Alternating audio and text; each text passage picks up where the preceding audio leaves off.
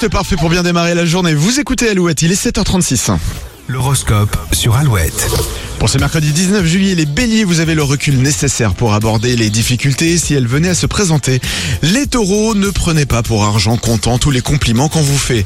Les gémeaux, d'humeur joyeuse, vous êtes motivés pour sortir de votre cocon et répondre aux invitations de vos amis. Les cancers, euh, lors de vos temps de repos, vous vous offrez le luxe de paresser et optez pour des activités apaisantes. Les lions, les relations aux autres sont faciles, parfois superficielles, mais toujours courtoises. Les vierges, vous êtes d'humeur euh, d'humeur bienveillante, disposée à accorder du temps à votre entourage. Les balances, la journée sera idéale pour partager de bons moments, sortir, vous amuser, faire de nouvelles rencontres.